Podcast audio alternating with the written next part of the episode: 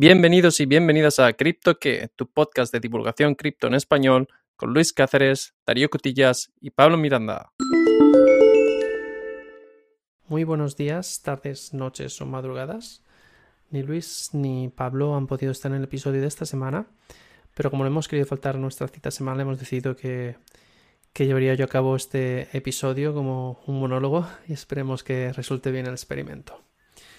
Para este episodio hemos elegido el proyecto Metis, que Don Boniato, Don Barbaja Boniato, un oyente de, nuestro podcast, nos ha recomendado por Twitter. Así que, Don Boniato, muchas gracias por la recomendación y te mandamos un saludo. Y bueno, vamos eh, manos a la obra. ¿Qué es Metis y qué problema resuelve? Bueno, pues de acuerdo a la información en su página web, metis.io, Metis es una plataforma de rollups de capa 2 construida sobre Ethereum. Vale, eh, capa 2 ya sabemos que no está intentando reinventar la rueda, que utiliza la red de Ethereum para asegurar la seguridad de la red, pero eh, va a realizar transacciones en otra capa paralela para eh, poder aumentar la velocidad y reducir el coste de las transacciones. Vale, esto no es nada diferente de otras eh, capas 2 eh, de Ethereum, como ya hemos visto en otros episodios, pero em, este proyecto menciona algunas características que no son habitualmente mencionadas en otros proyectos. Una de ellas sería el, eh, el almacenamiento nativo, o sea, que proporcionan facilidad para que puedas almacenar datos, que esto, bueno, supongo que es más relevante para los desarrolladores. Y otra propiedad que parece ser importante para ellos es el concepto de simplicidad. Eh, quieren que sea fácil para desarrolladores, em, eh, para usuarios y bueno, para todos los participantes del, blockchain. Y mm, hacen, o sea, claro, esto suena un poco así a papel mojado, pero en realidad eh, esto de la simplicidad tiene mucho que ver también con una, con una funcionalidad que ofrece esta red que se llama DAO Quick Start DAO es eh, Decentralized Autonomous Organization. Básicamente lo que quieren es permitir que tú puedas crear eh, organizaciones eh, autónomas descentralizadas de una manera muy fácil. Y eso sí que sería una característica novedosa con respecto a otros blockchain. Pero bueno, hablaremos de eso un poco más adelante en el episodio. Vamos a empezar por alguna de las preguntas habituales. Por cierto, si escucháis ruidos de fondo, es que tengo a mi hijo de cuatro semanas colgando de mí ahora mismo mientras eh, estoy eh, emitiendo en este podcast. Bueno, pasamos eh, a ver quién está detrás de este proyecto. bueno, pues como curiosidad, en la página web oficial entramos, em, encontramos perdón, a 22 perfiles, de los cuales 3 son socios fundadores. Entre estos socios fundadores está Elena Sinelnikova, que es también la CEO.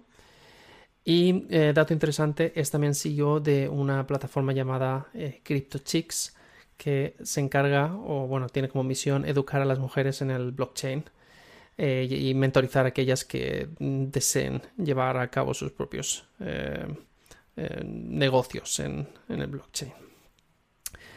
característica interesante del, equipo, en la, página web hay bastante información, bueno, hay el enlace a, estos 22 perfiles en LinkedIn, con lo cual es posible ver un poco eh, la experiencia de cada, de cada miembro del equipo en, distintos ámbitos.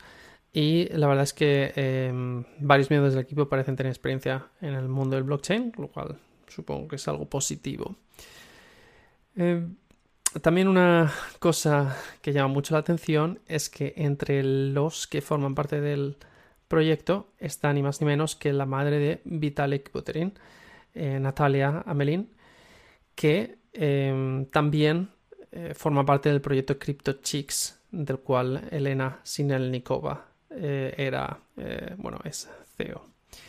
Y bueno, la posición de, de, Natalia Amelin es em, la de General DAC Manager and Head of Investor Relations.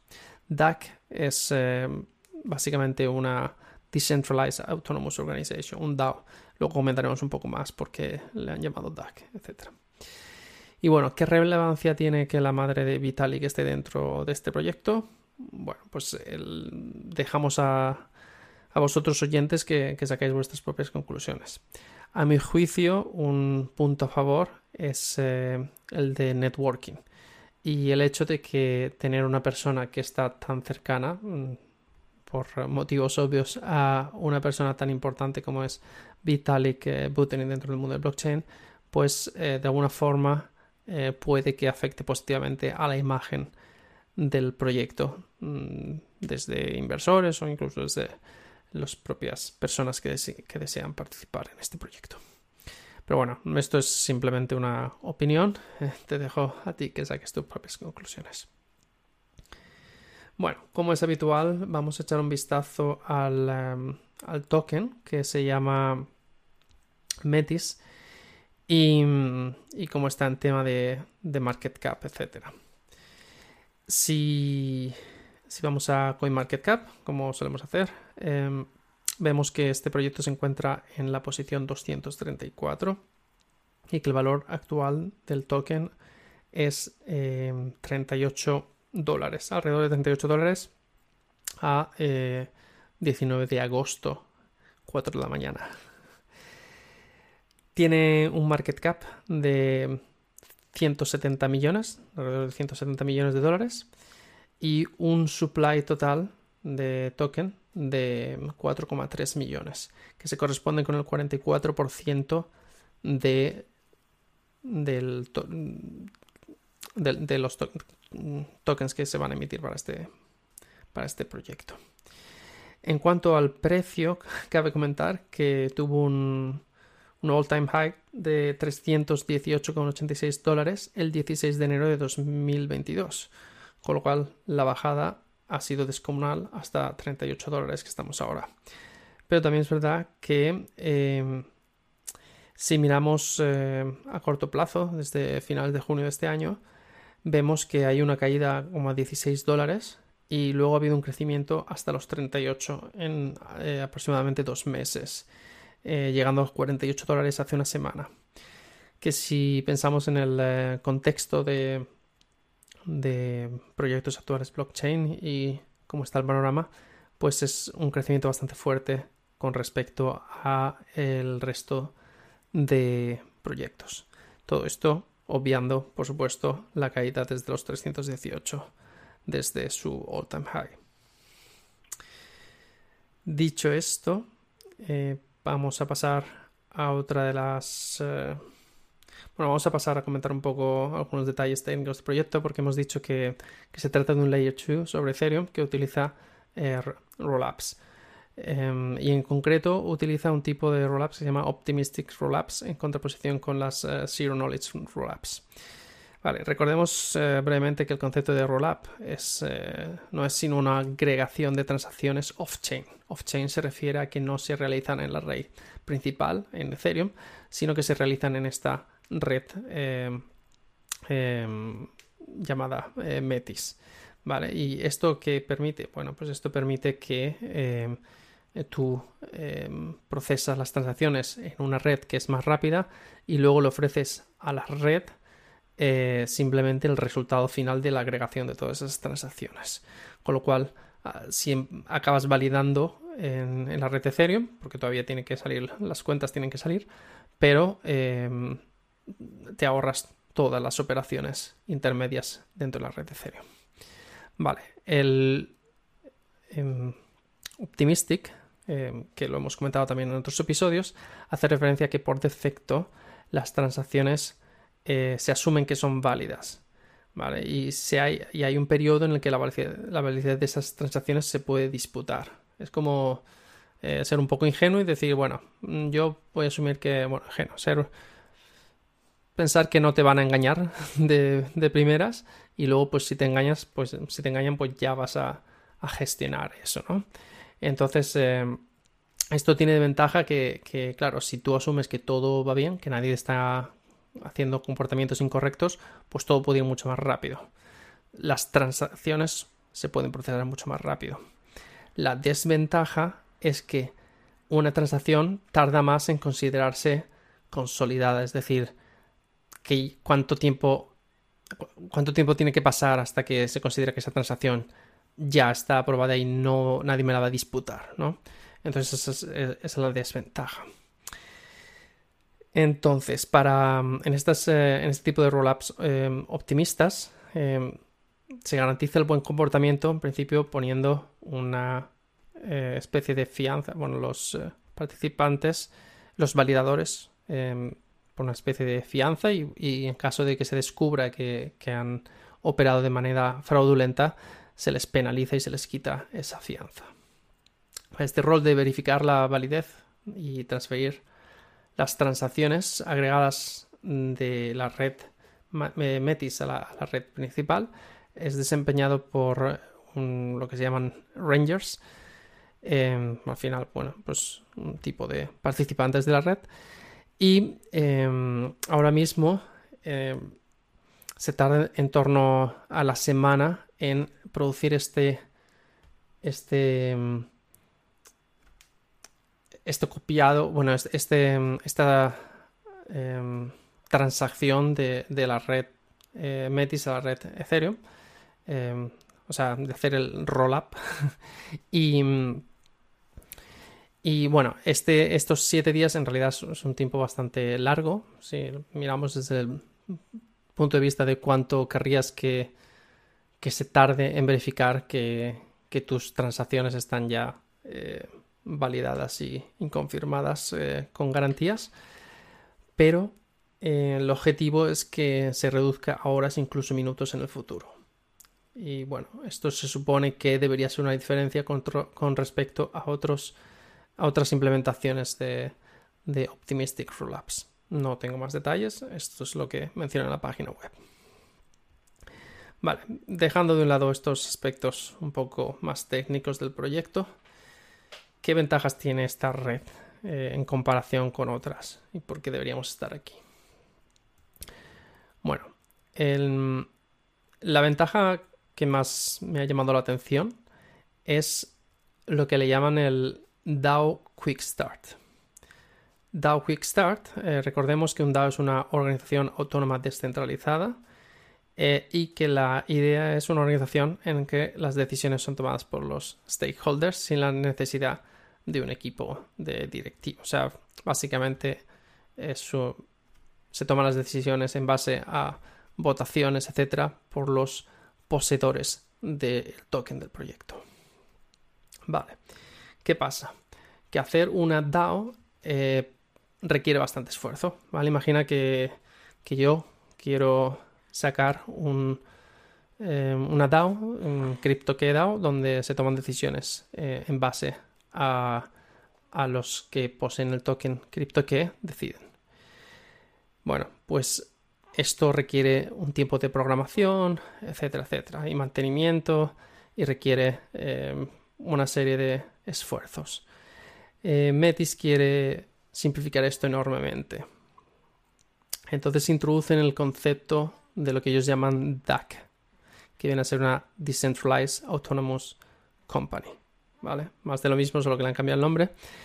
Pero eh, lo que dicen es que esta o sea, normalmente las DAO suelen utilizarse eh, básicamente para esto de la votación. Es la gobernanza en base a la votación. Ellos con una DAC lo que pretenden es que vaya más allá de la gobernanza y votos, es decir, que, tenga las funciones de, un negocio habitual.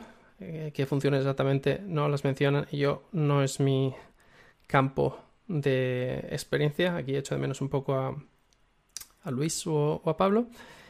Em, pero vamos, básicamente em, quieren permitir más funcionalidades que, en una DAO. Pero lo que a mí me ha llamado más la atención es que quieren que seas capaz de crear una de estas DAC a base de clics, en base a una serie de plantillas y que en teoría puedes crear tu, tu aplicación Web3, eh, definir usuarios, roles, permisos, gestionar pagos, comunicaciones, etcétera, de una manera muy sencilla. Como curiosidad comentaré que si entráis en, la página web en portal.metis.io, eh, ahí encontráis una herramienta para crear vuestra propia DAC. Y eh, bueno, la manera de registrarse es, puedes conectar a, tu eh, wallet, por ejemplo, en Metamask. Y, ahí puedes claim a name, puedes crear un DAC name. Em, y aquí en las funcionalidades que, que te permite está la de eh, finanzas, o sea, te permite, te permite emitir tu propio token para poder recibir fondos y, y manejar tu, tu, portfolio. Y em, ahora mismo es la única funcionalidad permitida. O sea que si yo, por ejemplo, creo eh, CryptoKey eh, DAC, voy a poder emitir un token y en teoría esto lo hago a golpe de clic. Eh, hay otras funcionalidades como voto, em, administración de tareas, eh, comunicación, payrolls que no están habilitadas y pone simplemente coming soon, o sea que vendrá pronto. O sea que esto eh, está en funcionamiento, pero no está todavía al 100%. Y luego, em, si vas a crear estas, este tag, necesitas tener el token Metis. Que aquí es donde entramos, la utilidad del token Metis te va a permitir a ti, em, o sea, necesitas holdear el token Metis para poder eh, crear tu propia, tu propia DAC. Y bueno, es interesante también que te permite disolver tu tag si tiene menos de 20 participantes, eh, lo cual, bueno, pues si tú creas un tag y luego te das cuenta que esto no va a ningún término, se va a poder disolver. Pero si ya tiene muchos usuarios, pues se supone que ya no es no eres tú que posees la DAC, sino son tus usuarios. Em, vale. Y eso es em, con respecto a las DAC. Em, para entrar a. O sea, si tú. Hay un, hay un registro también en, la página web de, DAX. Y bueno, si tú quieres entrar en una DAC en particular, tienes que eh, stakear el token de la DAC. O sea, tienes que, comprar el propio token de la DAC. En el mismo ejemplo, si yo he creado aquí una DAC llamada CryptoKey y emito el crypto, el token, pues los usuarios podrían, bueno, los, los, los oyentes que estuviesen interesados podrían Em, participar de este podcast comprando el token, etcétera, etcétera. Se supone que al, al, stakear el token de, la DAC, eh, esto promociona el buen comportamiento, ya que, bueno, pues a la hora de votar, eh, a ti no te interesa votar em, de mala manera porque te estarías disparando a tu propio pie. al final, esto es lo de siempre. Em, hay que tomar decisiones y y bueno, pues dependiendo de los sabios, los sabios que sean los que toman las decisiones, el proyecto irá a mejor o a peor puerto. Eh, una propiedad que me ha llamado la atención, no obstante, es que aparte de, del staking para eh, votar y que en base a la cantidad que tienes puedes, eh, pues tendrás más peso a la hora de las votaciones, también es un factor importante el tiempo que hayas estado holdeando el, token. Es una especie de reputación. Entonces, se supone que cuanto más tiempo llevas participando en una DAC, em, más peso va a tener tu voto. No sé exactamente cuál es la, proporción y no sé si es algo que va por proyecto, pero me ha parecido interesante. Por último, respecto a, estas, eh, estas eh, Decentralized Autonomous eh, Companies, mencionar que hay eh, em, un, programa llamado DAC Grant, eh, que básicamente es un fondo de 100 millones de dólares destinado a promocionar la creación de, de DAX interesantes. O sea, si, si, tú tienes una idea muy buena y necesitas financiación, pues a lo mejor es posible que puedas recibir financiación de, esta, de este DAC Grant. Y nada, este es el, eh, llamado eh, DAO Quick Start, que básicamente se supone que permite simplificar mucho la creación de DAOs, o en este caso DAX. Vale, entonces, eh, estábamos hablando de las ventajas que tiene esta red. Podemos pasar a, comentar otra ventaja que comentan y que es la supuesta facilidad para mintear NFTs en Layer 2 y pasarlos a Layer 1. ¿vale? O sea, mintear NFTs en Metis y pasarlos a, la red Ethereum. Imagina que quieres mintear un NFT para tu nueva canción en Ethereum eh, y quieres usar Metis. Vale, pues si tú ya tienes tu smart, eh, tu smart contract eh, que produce los NFTs, em, lo único que necesitas es almacenar tu canción en em, IPFS, que es el Interplanetary, Interplanetary File System, del cual también tenemos un episodio, que es básicamente especie de almacenamiento distribuido, y eh, mintear el NFT. Bueno, pues básicamente Metis lo que te va a hacer es, Metis se va a encargar de interceptar, todas las operaciones con el IPFS, encriptar y almacenar la canción. Esto mm, supuestamente te va a hacer a ti más fácil almacenar esta canción en, eh, este IPFS y con el identificador de la canción, porque al final tú cuando almacenas esta canción en IPFS, básicamente lo que, lo que recibes es un, un identificador que eh, identifica el contenido, o sea, tu canción, es una especie de DNI de la canción. Entonces, em, bueno, pues em, con este CID, em, esto es la única información que tú necesitas enviar a Ethereum. Básicamente todas las operaciones de interacción con IPFS, etcétera, se realizan desde Metis y eh, a Ethereum solo llega el CID final durante el rollup eh, del agregado a la transacción que lo que significa es que todo lo que cuesta dinero se produce en Layer 2 y luego simplemente eh, a Layer 1 eh, llega el resultado que es lo importante para, identificar a este NFT. Y bueno, esto es otra de las ventajas que, comentan en la página web. Y mm, la verdad es que no tengo mucho más que contar. Em, es un proyecto que mm, y me ha parecido interesante.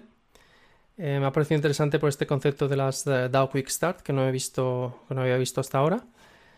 Así que, mm, bueno, eso no es eh, indicador de si el proyecto va a tener éxito o no. También es, curioso la participación de, la madre de, de Vitalik Buterin.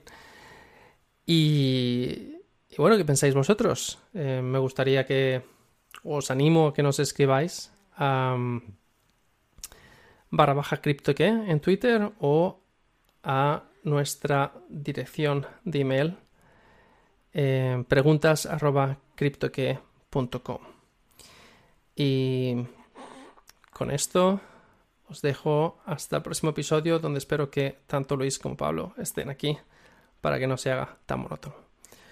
Un saludo y hasta la próxima. Another day is here and you're ready for it. What to wear? Check. Breakfast, lunch and dinner? Check. Planning for what's next and how to save for it? That's where Bank of America can help. For your financial to-dos, Bank of America has experts ready to help get you closer to your goals. Get started at one of our local financial centers or 24-7 in our mobile banking app. Find a location near you at bankofamerica.com slash talk to us. What would you like the power to do? Mobile banking requires downloading the app and is only available for select devices. Message and data rates may apply. Bank of America and a member FDIC.